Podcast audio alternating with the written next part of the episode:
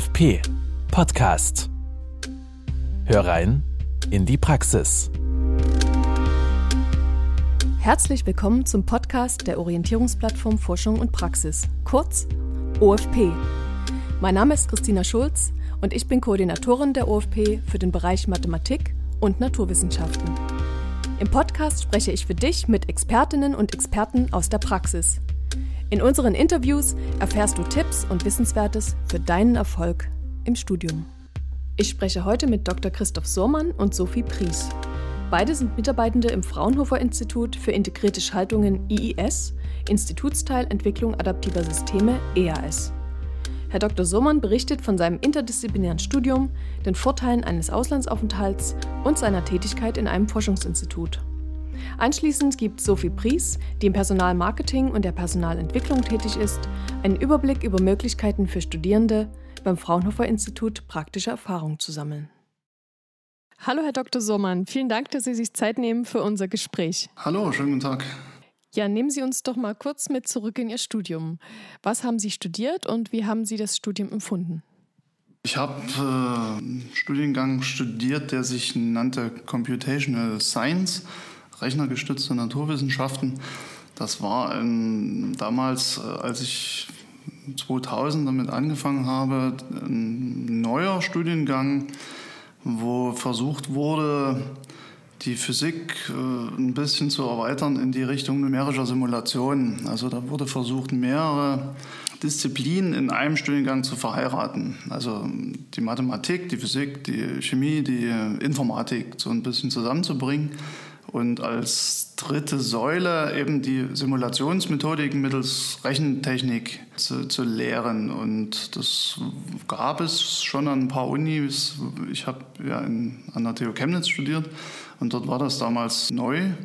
Wir waren auch der erste Durchgang, entsprechend auch nicht allzu groß von der Teilnehmerzahl her und ein bisschen experimentell alles noch. Aber wir hatten viel Einblick in die, in die Kurse der anderen. Also da gab es nicht äh, explizite Vorlesungen für uns, sondern das war meistens zusammen mit den Physikern oder mit den Mathematikern. Und war das für Sie schon immer klar, dass es in Richtung Physik gehen soll? Das war mir schon immer klar. Äh, seltsamerweise hatte ich diesen Wunsch schon als kleines Kind, äh, wahrscheinlich beim Lesen verschiedener Bücher hatte ich immer den Gedanken, ich müsste mal Physik studieren und dort vielleicht auch ein bisschen länger dabei bleiben, um so die Natur zu verstehen und irgendwie so die Hintergründe, so ein bisschen eine romantische äh, Forschervorstellung. Und das habe ich dann auch so weit durchgezogen. Ich habe dann nicht die reine Physik studiert, sondern eben diese, dieses Fach Computational Science, wobei das äh, in der Physik angehangen war. Also das war jetzt nicht so weit weg. Und dann später in meiner Promotion war das dann eher die reine Physik, wobei dort auch wieder numerische Verfahren zum Einsatz kamen. Und hatten Sie damals schon Vorstellungen von Ihrer beruflichen Tätigkeit oder war das Thema noch ganz weit weg? Es war damals äh, relativ klar, ist dann aber doch nicht so gekommen. Also ich wollte eigentlich immer an der Uni bleiben. Das war ursprünglich so der Gedanke, allerdings ja aus einer Perspektive, wo man nicht weiß, was der Unibetrieb bedeutet und was, was das dann alles so mit sich bringt. Ähm, während meiner Promotion habe ich dann gemerkt, dass es vielleicht für mich doch nicht das Wahre ist, weil das ja auch nicht unbedingt immer so leicht ist, irgendwo eine feste Stelle zu bekommen weil es vielleicht auch viel mit Umziehen zu tun hat und äh, Wechseln der Unis. Und insbesondere aber der ausschlaggebende Punkt war der, dass der reine akademische Betrieb, der Wissenschaftsbetrieb äh, irgendwie mir am Ende nicht mehr so ganz gereicht hat. Ich wollte gerne das Gelernte auf praktische Fragestellungen anwenden. Und also ein, ein Wechsel direkt in die Industrie war mir dann doch zu praxisnah zu weit weg von der Forschung, von der Wissenschaft, von dem, was ich gelernt habe. Äh, an der Uni zu bleiben wiederum war mir zu theoretisch. Äh, und da bot es sich an, zu diesem Fraunhofer äh, zu wechseln, was ich damals über einen kennengelernt hatte, wo eben hier versucht wird, anwendungsnah zu forschen. Also eben die, eine Art Transfer der akademischen Ideen, der wissenschaftlichen Arbeit in die industrielle Anwendung zu bringen. Und das ist auch bis heute das, was wir hier machen und was mir auch wirklich großen Spaß macht. Ich kann mir mittlerweile durchaus auch vorstellen, in der Industrie zu arbeiten, aber eigentlich genau das, was hier so dazwischen liegt, ist, ist für mich so das Richtige. Lassen Sie uns noch mal ein Stück zurückspringen zu der Zeit nach Ihrem Studium. Sie haben ja danach eine Zeit im Ausland verbracht. Wo war das und können Sie uns dazu ein bisschen was erzählen? Genau, ich habe, nachdem ich den äh, ersten Abschluss an der TU Chemnitz erlangt hatte, den Wunsch verspürt, englischsprachigen, vornehmlich im englischsprachigen Ausland weiterzumachen. Ich hatte dann kurz mal die Schweiz in Erwägung gezogen, das habe ich dann allerdings wieder verworfen, äh, einfach weil ich wirklich, mein Ziel war es wirklich Englisch zu lernen, weil man es auch braucht in dem Gebiet mich das auch schon immer interessiert hatte. Und ein Dozent ging dann glücklicherweise an die University of Warwick äh, in Mittelengland und äh, gab mir dort die Möglichkeit mitzukommen mittels eines Stipendiums und einer Promotionsstelle. Also ich habe quasi dort äh, den Master übersprungen, bin dann direkt da vom Bachelor in, den, in die Promotion eingestiegen und war dann dort vier Jahre und habe dort relativ frei meine Promotion schreiben dürfen. Das war durch das Stipendium eine sehr angenehme Zeit, auch eine sehr herausfordernde Zeit, weil das doch relativ schnell war, nach den paar Jahren Grundstudium direkt in die Promotion einzusteigen. Deswegen war dort auch nicht viel neben dem Studium. Also das waren wirklich doch intensive Jahre. Was ich jetzt auch vielleicht in dieser Weise nicht nochmal machen würde. Also meine Empfehlung wäre jetzt sicherlich, dass man das mit dem Grundstudium nicht übereilen sollte. Da sollte man sich schon die Zeit nehmen. Nämlich nach dem Studium ist es dann zu spät. Dann hat man keine Zeit mehr, sich besonders zu vertiefen oder auch solche Sachen, was manche gern machen, mal ein Auszeitjahr zu nehmen. Das ist definitiv empfehlenswert, äh, das während des Studiums zu machen. Das hatte ich so gesehen nicht. Äh, an sich war der Auslandsaufenthalt extrem interessant. Das erweitert den Horizont immens und das würde ich definitiv immer empfehlen, sowas zu machen. Aber man sollte sich auch die Zeit lassen. Also ich weiß nicht, was mich damals getrieben hat. Ich dachte aber möglichst schnell äh, in die Anwendung reinzukommen oder in die, naja, in die, wie soll ich sagen, über das Grundstudium hinwegzukommen. Mich haben halt die Themen auch interessiert. Ich wollte schnell vorwärts kommen. Äh, da, da, muss man sagen, dass da vielleicht doch ähm, ein paar Dinge gefehlt haben im Grundstudium, die ich mir dann hinterher hart erarbeiten musste, was ich dann wirklich gemerkt habe, auch im Vergleich zu äh, Kommilitonen, die wirklich die fünf Jahre gemacht haben, bevor sie dann mit ihrer Promotion angefangen haben da war das schon zu spüren, dass da vielleicht das eine oder andere ein bisschen kurz gekommen ist. Ich habe immer versucht, mein, meine Kurse ein bisschen äh, zu ergänzen, indem ich auch in Ferien ab und zu mal äh, Vorlesungen besucht habe und dort ein bisschen was aufgeholt habe. Aber in der Promotion ging es dann in das Thema Quantenmechanik. Da hatte ich eigentlich laut meinem Lehrplan vorher überhaupt keinen Kontakt. Und das war also wirklich von null an hm, das hat also auch entsprechend einfach ein bisschen länger gebraucht, bis ich da äh, dort wirklich auch arbeiten konnte. Hm. Haben Sie sich sozusagen selbst ins kalte Wasser geworfen? Ja, das war mir gar nicht so ganz klar. Also das, das habe ich dann erst gemerkt, als es soweit war. Manchmal sollte man das auch vorher gar nicht so genau angucken, dann, dann läuft das schon. Aber wie gesagt, ich hatte dann ein bisschen Zweifel, ob das eine gute Idee war, das so schnell zu machen.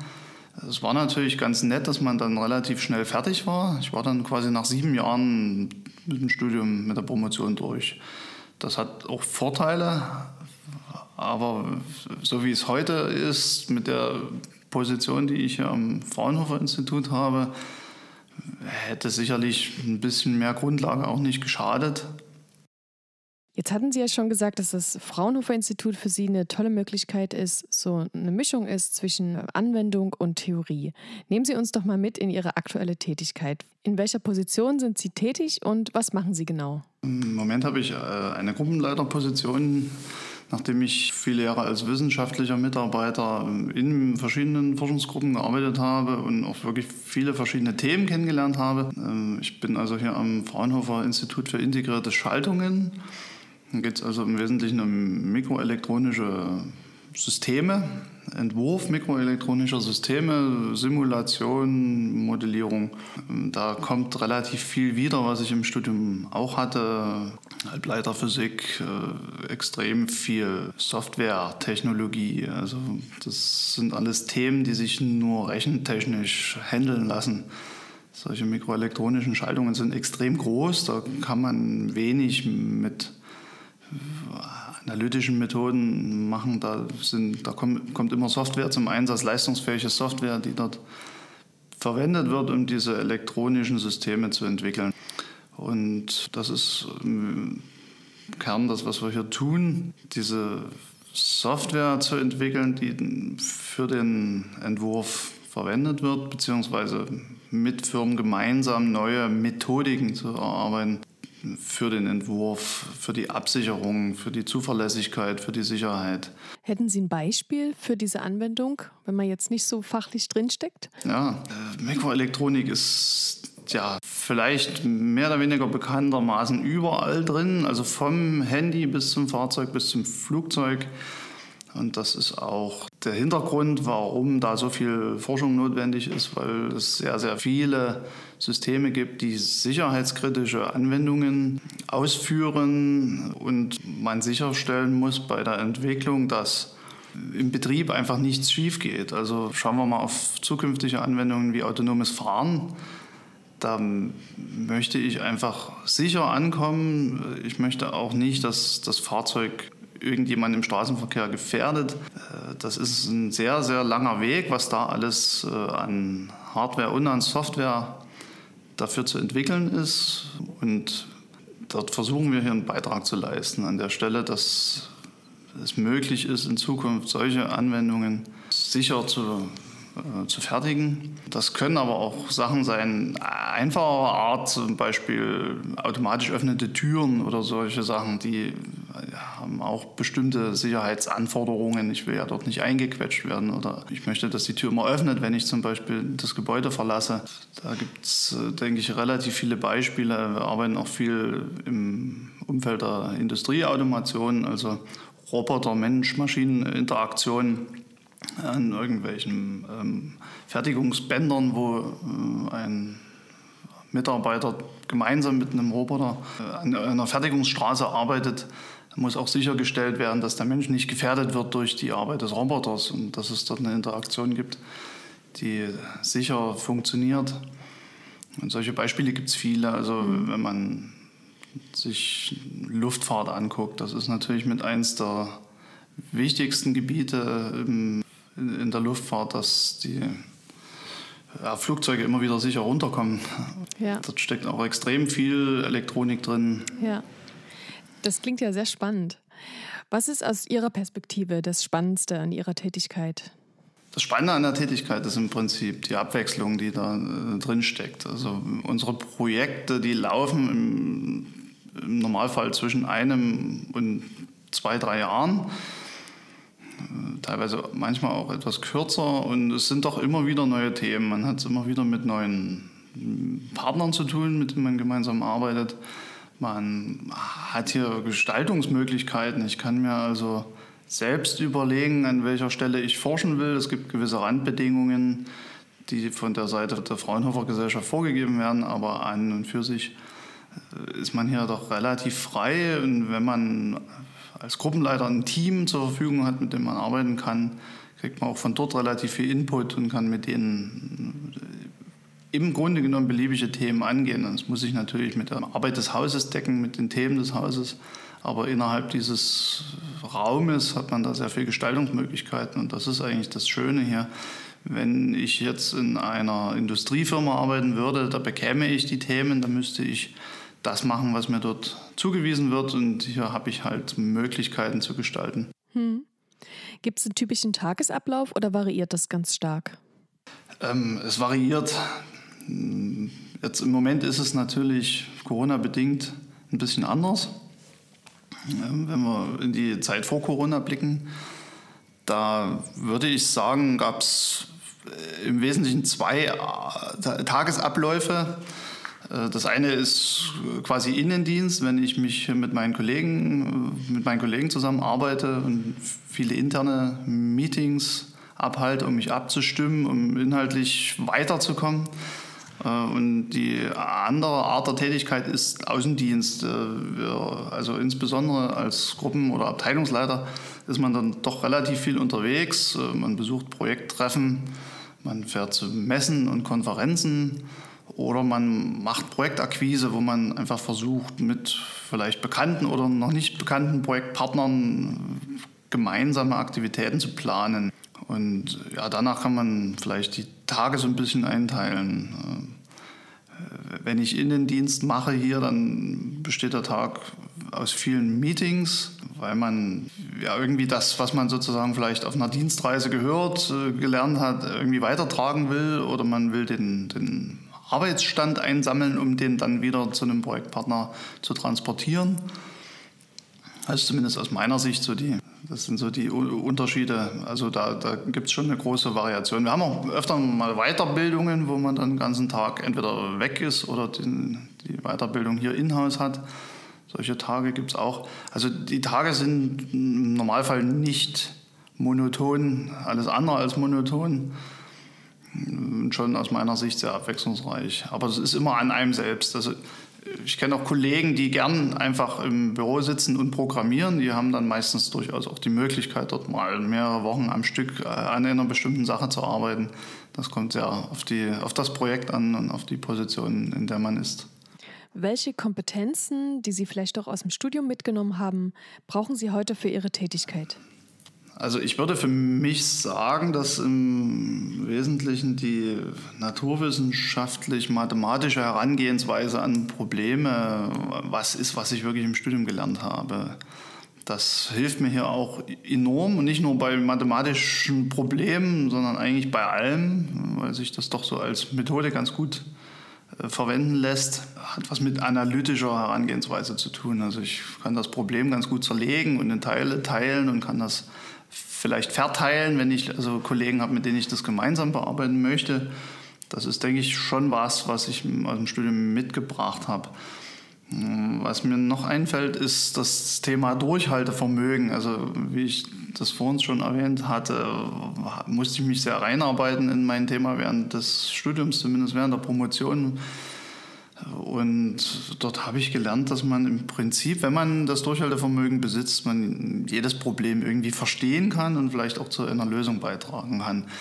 Das ist auch was, was hier einem sehr zugutekommt, dass man nicht so schnell aufgibt und das eben bis zu Ende durch, durchhält, auch wenn es manchmal am Anfang ein bisschen aussichtslos aussieht. Gibt es etwas, was Sie heutigen Studierenden der Mathematik und Naturwissenschaften gern mit auf den Weg geben möchten? Ich würde sagen, gute Entscheidung, Naturwissenschaft zu studieren. Die Zahlen sind ja nicht unbedingt, äh, werden ja nicht unbedingt größer. Ich denke, dass es eine sehr gute Idee ist, wenn ich technisch affin bin, auch in die Naturwissenschaften zu gehen. Vielleicht nicht nur unbedingt in die anwendungsnahen Ingenieurswissenschaften, sondern wirklich mal zu schauen, ob, ob nicht vielleicht so ein etwas grundlegenderes Studium wie äh, Mathematik, Physik, Chemie äh, vielleicht auch was für einen wäre. Ähm, man kann immer noch, so ist zumindest meine Erfahrung, dann in die anwendungsnähere Forschung oder anwendungsnähere Industrie wechseln. Das ist ohne Probleme möglich. Klar, immer mit ein bisschen Arbeit verbunden, aber äh, dafür habe ich dort ein breites Fundament. Also ich würde das immer sehr unterstützen, wenn jemand Naturwissenschaften studiert. Ähm, was ich noch vorschlagen würde, ist mal ins Ausland zu gehen. Das ist definitiv immer eine Erfahrung, die mir viel bringt, insbesondere was die Sprache betrifft. Also egal, wenn ich Naturwissenschaften studiere, egal wo ich dann lande, werde ich mit aller Wahrscheinlichkeit Englisch brauchen. Man kann sich doch da ganz gut, kann ganz gut ko kooperieren sozusagen über Ländergrenzen hinweg. Und auch im internationalen Rahmen. Und als letzten Tipp würde ich sagen, nach dem Auslandsaufenthalt wieder zurückkommen, das wäre günstig. ja. Herr Dr. Sommann, ich danke Ihnen ganz herzlich für das Gespräch. Vielen Dank, Frau Schulz. Hallo Sophie. Hallo auch von meiner Seite. Für die Studierenden, die vielleicht noch nicht wissen, was das Fraunhofer Institut so macht, würdest du uns das kurz mal vorstellen? Ja, gerne. Also die Fraunhofer Gesellschaft ist ein eingetragener Verein. Sie ist eine Organisation für anwendungsorientierte Forschung und in Deutschland haben wir 74 Institute. Vertragspartner sind zum Beispiel Industrieunternehmen, Dienstleistungsunternehmen, aber auch die öffentliche Hand. Und grundsätzlich ist unser Institut, das Fraunhofer IES, für die integrierte Schaltung, quasi ein Teil der Fraunhofer Gesellschaft mit circa 1000 Mitarbeitern und unser Institut ist da hier in Dresden für die Entwicklung adaptiver Systeme. Wir haben circa 110 Mitarbeiter und sind direkt in der Nähe der SLUB. In welche Richtung geht denn die Forschung bei euch am Institut? Ja, unsere Forschungsthemen sind ähm, auf die Entwicklung adaptiver Systeme spezialisiert und dahingehend auch vielseitig. Ich würde jetzt einfach mal beispielsweise drei nennen. Mhm. Zum einen haben wir da zum Beispiel die funkvernetzte Automation, aber auch die funktionale Sicherheit sowie das Energiemanagement. Jetzt weiß ich, dass ihr Studierende aus der Elektrotechnik zum Beispiel sucht. Welche Fachbereiche sind denn noch für euch interessant? Ja, genau. Also neben der Elektrotechnik suchen wir natürlich auch im naturwissenschaftlichen Bereich und da vor allen Dingen in den Studiengängen Mathematik und Physik. Aber wir sind da auch für vergleichbare Studiengänge offen und freuen uns auf die Bewerbungen, die kommen. Und wenn ich mir jetzt als Studierender denke, okay, das klingt jetzt total spannend, ähm, gibt es Möglichkeiten beim Fraunhofer Institut mal reinzuschnuppern? Und falls ja, welche Möglichkeiten sind das? Mhm, also auf jeden Fall. Also wir finden das auch toll, wenn die Studierenden ja die Möglichkeit aufsuchen, sich da reinzuarbeiten und Fraunhofer kennenzulernen. Also zum einen ist bei uns möglich, auch ein Praktikum zu absolvieren, aber mhm. auch eine Werkstudententätigkeit neben dem Studium, dass man halt einfach schaut, wie passt es von den Stunden her zu meinem Semesterplan. Und in den Semesterfällen kann man dann auch ein bisschen mehr arbeiten. Und es ist aber auch die Möglichkeit, eine Abschlussarbeit bei uns zu schreiben oder letztlich auch zu promovieren und nach dem Abschluss des Studiums natürlich auch als wissenschaftlicher Mitarbeiter oder Mitarbeiterin bei uns einzusteigen. Da gibt es ja viele Möglichkeiten. Wenn das jetzt jemanden interessiert, äh, wo kann man sich da informieren?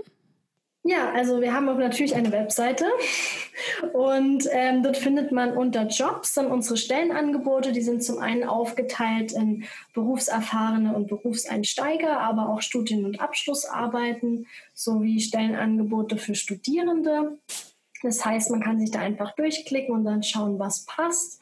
Und uns ist natürlich bewusst, dass häufig ähm, die Anforderungen einige sind und daher soll man sich auch nicht scheuen, trotzdem zu bewerben, auch wenn man mal ein, zwei Punkte davon nicht erfüllt. Einfach bewerben und dabei ja keine Angst haben. Hm. Grundsätzlich zu den Stellenausschreibungen, die wir anbieten, gibt es aber auch die Möglichkeit, dass man sich initiativ bewirbt. Das heißt, man sieht jetzt, okay, eine konkrete Stellenausschreibung passt jetzt nicht auf mein Profil, ich bin aber dennoch interessiert, dann da auch gerne einfach initiativ bewerben. Und die aktuellen Ausschreibungen sind unter www.eas.iis.fraunhofer.de einzusehen. Und für Studierende, die jetzt schon vor dem Studienabschluss stehen und sich überlegen, sich zum Beispiel beim Fraunhofer Institut zu bewerben, welche Karrieremöglichkeiten stehen denn den Studierenden offen? Also zum einen gibt es natürlich die Möglichkeit der Promotion, aber zum anderen auch der wissenschaftlichen Mitarbeit. Und da gibt es dann auch bei uns intern die Möglichkeit, eine interne Fachlaufbahn zu absolvieren. Das heißt, aufgrund der Fachexpertise bestimmte Titel zu erwerben. Das heißt zum Beispiel Senior Scientist oder Chief Scientist. Und den Titel bekommt man dann eben auch verliehen. Ja, gibt es denn was, was du Studierenden auch noch mit empfehlen würdest oder mit auf den Weg geben möchtest? Also studieren würde ich auf jeden Fall empfehlen, auch praktische Erfahrungen zu sammeln, zum Beispiel eben auch in Form von einem Praktikum mal in einem Institut reinzuschauen.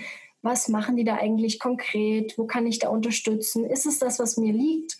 Und ja, dass man einfach eben schon im Studium schaut ähm, und rausfindet, ob das was für einen ist. Sophie, ich danke dir sehr. Ja, vielen Dank, Christina, für das tolle Interview und ich wünsche noch einen schönen Tag. Ebenfalls. Tschüss. Weitere Informationen und Veranstaltungen findet ihr unter tud.de slash dein Studienerfolg slash OFP.